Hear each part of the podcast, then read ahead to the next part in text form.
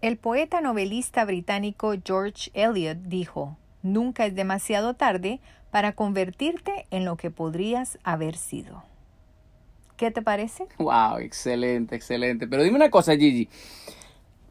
De la tarea que dejaste la semana pasada, ¿alguien te contestó? Sí, recibí varias respuestas, algunas completas, otras incompletas, otros que no mm, fueron bien sinceros y dijeron son preguntas bastante difíciles que requieren de tiempo. En una semana no se pueden contestar, pero tengo una en particular que sí me completó toda y me gustaría compartirla, pero cuéntame, ¿y a ti? Bueno, fíjate que a mí, este, sí algunos contestaron, pero no sé. Quisieron separar esas preguntas y me decían como, te lo contesto filosóficamente o espiritualmente, ¿no? Quisieron separar la pregunta cuando la pregunta era sencilla, pero me querían dar dos respuestas.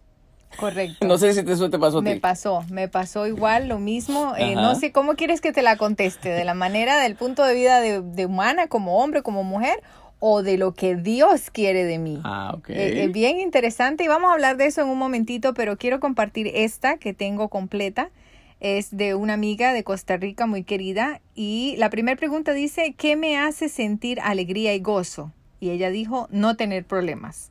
Mm. Como hija de Dios, eso sería lo, lo, maravilloso, pero sabemos que no se puede, ¿no?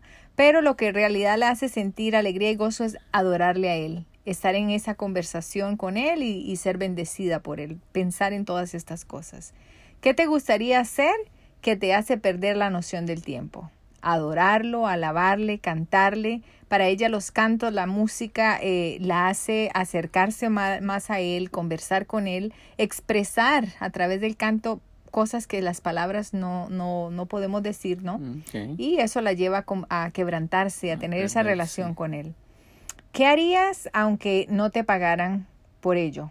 Ella dice que sabe muy bien lo que son las adversidades económicas, pero también sabe que Dios nunca la ha desamparado. Ella tuvo la experiencia de ayudar a indigentes a través de comida, de ropa, eh, a personas para que restauraran sus vidas. Así que esa parte parece que es su pasión, le gusta servir a Dios en primer lugar, con, con excelencia, con perfeccionismo. Eh, obviamente pues lo hace sin salario, pero ella dice yo recibo las bendiciones abundantes que son incontables por parte de Dios y le ha abierto puertas que ella jamás se imaginó, eh, no para ganar cuestiones materiales o dinero, digamos, sino para en conocimiento, para aprender, para ampliar su, su conocimiento y poder de esa manera entonces ayudar a otros. La cuarta pregunta decía, ¿qué harías si solo te quedaran unos días de vida? Ella em, pues tuvo esta experiencia ya en su vida, una enfermedad eh, estuvo a punto de acabar con ella y eh, se tomó el tiempo para, para perdonar. Es algo muy importante, pero ella en sí eh, dice que le gustaría tener un puente, un, medio, el más grande que existiera.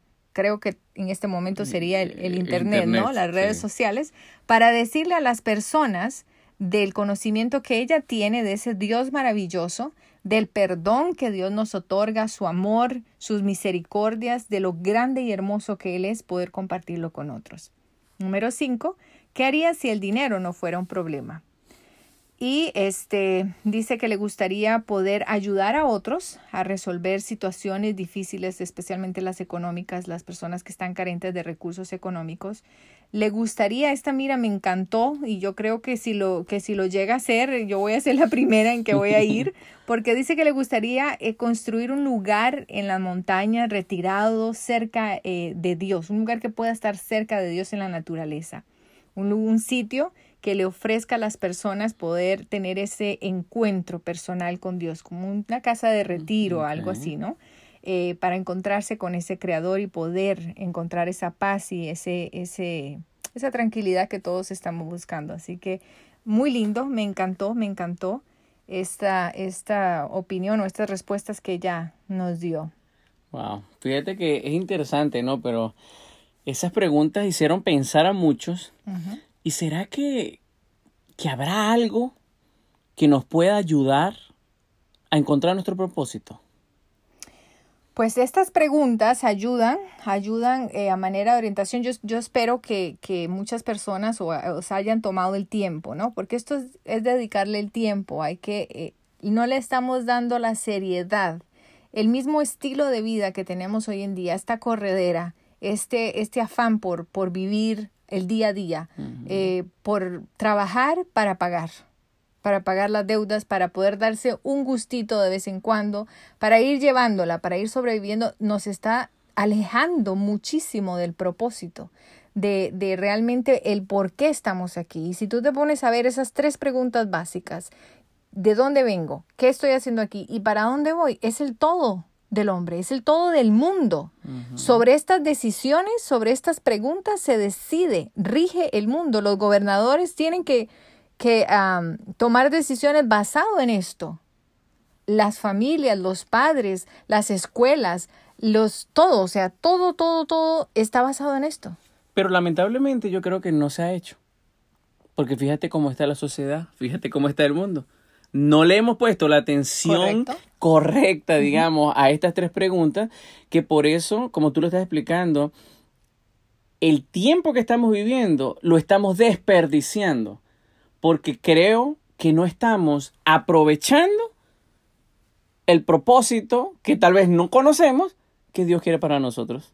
Y tú sabes que en estos días eh, encontré una historia de un, un un hombre ya maduro de negocios eh, internacionalmente, eh, tiene un, propósito muy interesante, pero él dice que a los 13 años él se hizo estas tres preguntas. Con solo 13 años de edad, imagínate. Su papá era un pastor de, de, una iglesia, o sea, creció en una familia cristiana y a los 13 años él se hace estas preguntas. Va y le pregunta a su papá y su papá no tiene las respuestas. imagínate. Entonces él en vez de frustrarse o irse de rebelde, él decidió por sí mismo empezar a buscar esas respuestas y se fue a la Biblia. Empezó a leer Mateo, Marcos, Lucas, se aprendió de memoria el libro de Juan porque fue el que más le gustó y allí aprendió principios, principios que ni los adultos saben. Y él dice hoy en día, los padres no saben lo que tienen en su casa, no saben lo que sus hijos, el propósito por el cual sus hijos están acá. Me llamó muchísima la atención y dice que cuando tenía 17 años, él era famoso en su país porque era muy popular como joven de que se había memorizado gran parte de la Biblia, como él se desenvolvía, ¿no? Y a esa edad, con solo 17 años, descubrió que la mayor tragedia de la vida no es la muerte. Hay algo peor que eso y es una vida sin propósito. Mm. No saber por qué vives es una tragedia, dijo él. Sin propósito, la vida no tiene sentido. Y creo que hay muchísimos ejemplos de todas las edades, pero creo que lo más triste es de verdad llegar a una edad adulta y no y mirar para atrás y decir, nunca supe por qué. O qué, qué hice. Hacerse la pregunta, ¿y qué pasó? ¿Y qué pasó? Exactamente. Así que eh, volviendo a retomar el punto de, de, de, las preguntas, ¿por qué nos cuesta tanto contestarlas y por qué nuestra tendencia es a separar la filosofía de vida con lo espiritual? Cuando nosotros, si sabemos y estamos convencidos que venimos del Creador, del cielo y de la tierra, ese debería ser el centro por el cual giramos por el cual estamos aquí. ¿Y quién mejor que Él para indicarnos? Porque Él es el, el que nos creó, ¿no? Es como cuando alguien crea un, artefacto. Él sabe para qué sirve, para cuál es la función de ese, de ese aparato. Si se daña o lo que pasa, Él es el que da la garantía, Él es el que da, Él sabe cómo funciona, ¿no? Pero lamentablemente nosotros tendemos a separar lo que como mujer, yo tú como hombre quiere en la vida y o el propósito por el cual yo quiero seguir adelante y el propósito que Dios tiene para mí. Separamos. Y yo creo que hemos venido estudiando muchas cosas que realmente Dios no quiere que separemos las cosas.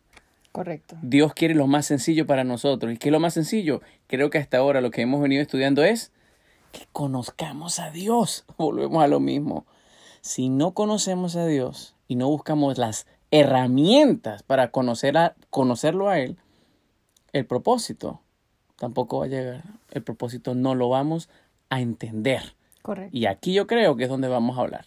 Correcto. tener esa relación de la que hemos venido hablando, ¿no? Es, es una relación individual, personal y fácil de encontrar, fácil de, de, de, establecerla y mantenerla, creo que es lo más difícil. Pero vamos a hablar un poquito acerca de, de exactamente cómo poder comunicarnos con Dios.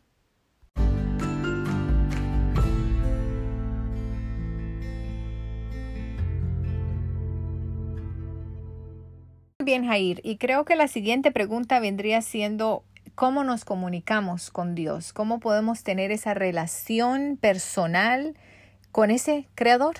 Ok, te lo voy a responder tal como lo dice la Biblia, pero antes de, de contestarte esto, yo te voy a decir que ya estudiamos acerca de leer la palabra, ya estudiamos, ¿verdad?, acerca de lo que significa leer la Biblia para poder entender ¿verdad? su voz, su palabra. Conocerlo. Conocerlo. Pero me gustó lo que tu amiga dijo. Dice que a ella le encanta adorar, le encanta alabar. Y eso es una de las características que me gusta. Porque así tú vas conociendo también. Hay cosas que tú tal vez no las dices, pero en un canto sí te atreves hasta a gritarlo. Exacto. Es una, es una oración, una, una oración cantada, le digo yo, ¿no? Son, tienen palabras que nosotros no podemos expresar por, por nosotros mismos y bueno, conociendo a mi amiga Cintia Báez, ella eh, realmente es una mujer, una adoradora y una mujer de oración. Y yo creo que ese vendría siendo pues el tercer punto en cuanto a, a, esa relación, ¿no? De cómo comunicarnos con Dios. Y es, es conversar con Dios, más que, que una palabra, ¿no? A veces eh, tratamos de definir términos, eh, qué, qué significa la oración, qué significa X, Y, y nos vamos en, nos quedamos en, el término, en definiciones y no aplicamos lo que realmente significa, ¿no? Yo te voy a decir una cosa. Eh, la Biblia lo explica fácil y, y, yo tengo que ir a la Biblia. Mira lo que dice Daniel 9:3. Volví mi rostro al Señor Dios y lo busqué en oración y ruego. aquí está súper explicado. ¿Quién fue Daniel? Ese profeta, ese hombre grande en un reino pero que nos da la sencillez de decir, volví mi rostro a Dios y lo busqué en oración y ruego. Tal como lo dijiste ahorita, es como hablar con un amigo. Es como poder nosotros sentarnos y contarle tal como nos sentimos en ese momento a Dios. Nuestras inquietudes, problemas, hasta alegrías, hasta, hasta una sensación de, de, de, de duda, todo cuando tú se lo comentas a Él, eso es orar. Y yo creo que es esencial para la cuestión del propósito, porque si tú no sabes algo, tienes que preguntarlo, ¿cierto? Cuando compras un artefacto, una computadora, un teléfono y no funciona, tú llamas, buscas en el manual cómo funciona, por qué, por qué no lo puedo, no me está funcionando, qué es lo que le está fallando, algo no le estoy haciendo, ¿no? Y tú tú preguntas, tú llamas a la compañía y dices, mira, compré tu producto y no me está funcionando. Entonces, igual, de igual manera, si somos criaturas del Dios Todopoderoso, que Él nos formó, que Él sabe el propósito por el cual cada persona está aquí, ¿por qué no le preguntamos a Él entonces? ¿Por qué no vamos directamente a través de la oración? Y, y, quiero enfatizar en esto porque a veces personas me piden que ore, muchas personas me piden que ore y sí, como apoyo yo lo hago, pero cada quien individualmente tiene que orar, tiene que tener esa comunión, esa relación. Pregúntele, pregúntele a él directamente, desahógese con, con su creador. Dígale, estoy frustrada porque mi, mi artefacto no está funcionando. bueno, Daniel lo está diciendo, o sea, él, él, está utilizando volví mi rostro, o sea, esto es una cuestión individual. Está bueno que uno tiene que tener la oración intercesora, ¿verdad? Es muy bueno, es muy recomendada, pero también tú tienes que tener la tuya. Exacto. Porque, por ejemplo, eh, tú, Gigi, tú tienes tus oraciones personales, pero muchas de esas yo no las conozco. Y yo tengo las mías que tú tampoco conoces. Exacto. Entonces, en mi propósito y en el, en el caminar de decirle, ok, Señor, aquí estoy, pero no entiendo esto. ¿Por qué me está pasando esto? Yo quiero tal vez encontrar ese propósito, quiero que me lo muestres, pero mis amigos, ustedes tienen que ser directos con Él. Por eso esta oración es una oración que es tuya, es individual. Y yo me iría más allá. ¿Sabes? Sí, pero algo quiero, algo quiero eh, hablar aquí porque es importante hablar que hay una diferencia entre rezar y orar, ¿no? Rezar es repetir, repetir frases, repetir palabras. Hay oraciones muy lindas que, o salmos, por ejemplo, Salmo 23 es algo que nosotros nos aprendemos de memoria y lo repetimos y lo repetimos y se llega a convertir en un rezo porque estamos repitiendo, exacto, ¿no? Pero a veces oramos y la oración la estructuramos y también se convierte en un rezo, repetimos lo mismo. El otro día hablaba con una persona y yo le decía acerca de la, de la oración personal, pasamos más tiempo a veces intercediendo por otros, pidiendo por otros y la persona le Señor, bendíceme, acompáñame, cuida a mis hijos, llévanos con bien, tráenos con bien, gracias por todo y perdona todos mis pecados. Amén. Esa es la oración típica. ¿Ok?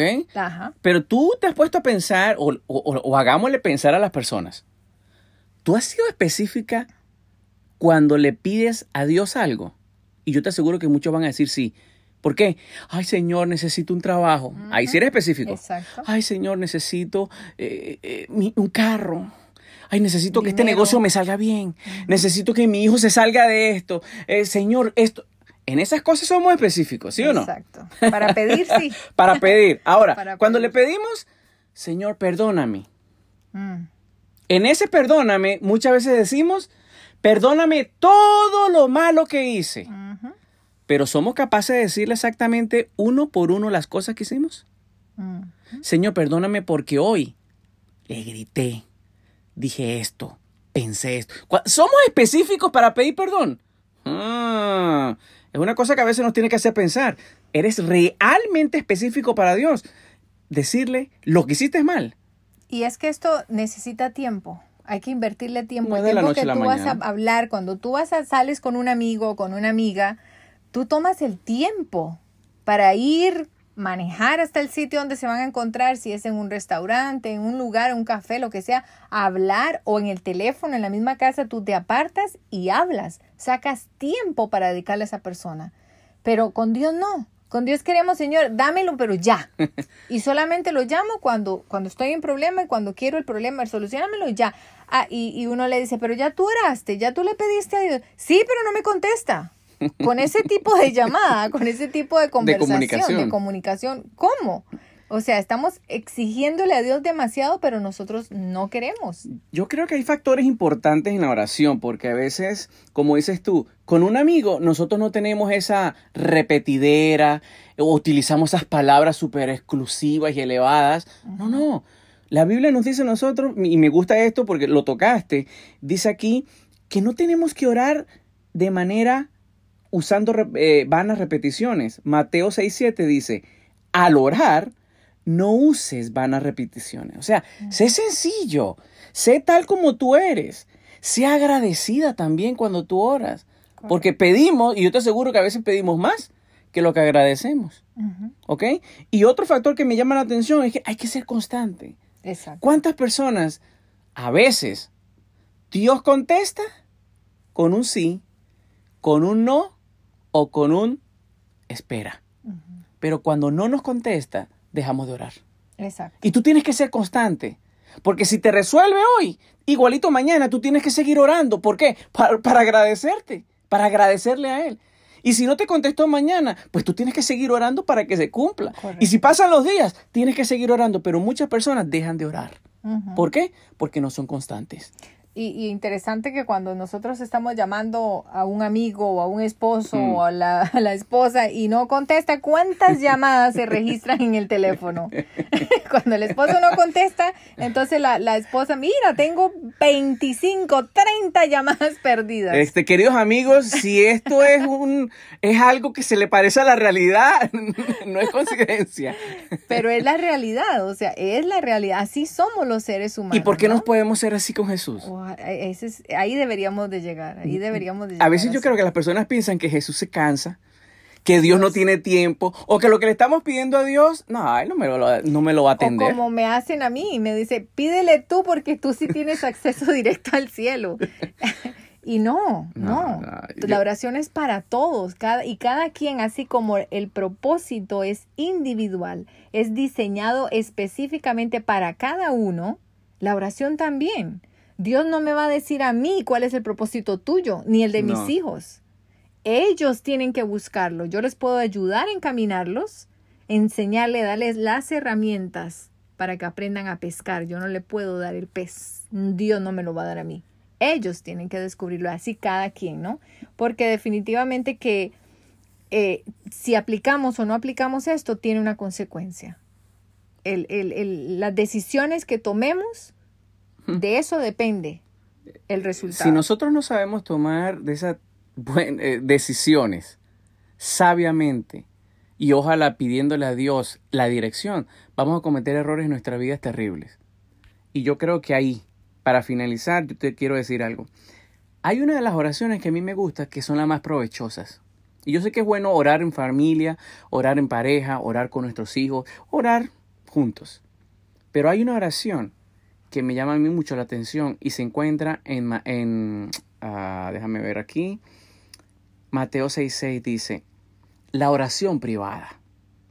Cuando tú ores, entra en tu aposento, cierra tu puerta y ora a tu Padre que está en el secreto. Y tu Padre que ve en secreto, te recompensará en público. Para mí esto es propósito. Tú no sabes cuál es tu propósito. ¿Quieres saber cuál es tu propósito? Pídeselo tú personalmente, porque de esto hemos hablado hoy. Pídeselo tú solito, tú solita ya, en ese lugar donde tú has escogido para orar. Y te aseguro que el Señor va a cumplir su promesa, porque aquí lo dice, y Él te recompensará en público. Tu propósito se va a saber y todos llegarán a saber porque Dios responde. Salmo 55, verso 17 dice, Al atardecer de mañana y al mediodía oro y clamo, y Él oye mi voz. Queridos amigos, si no lo has hecho, empieza a orar y a clamar para que puedas encontrar tu propósito de vida. Hasta la próxima.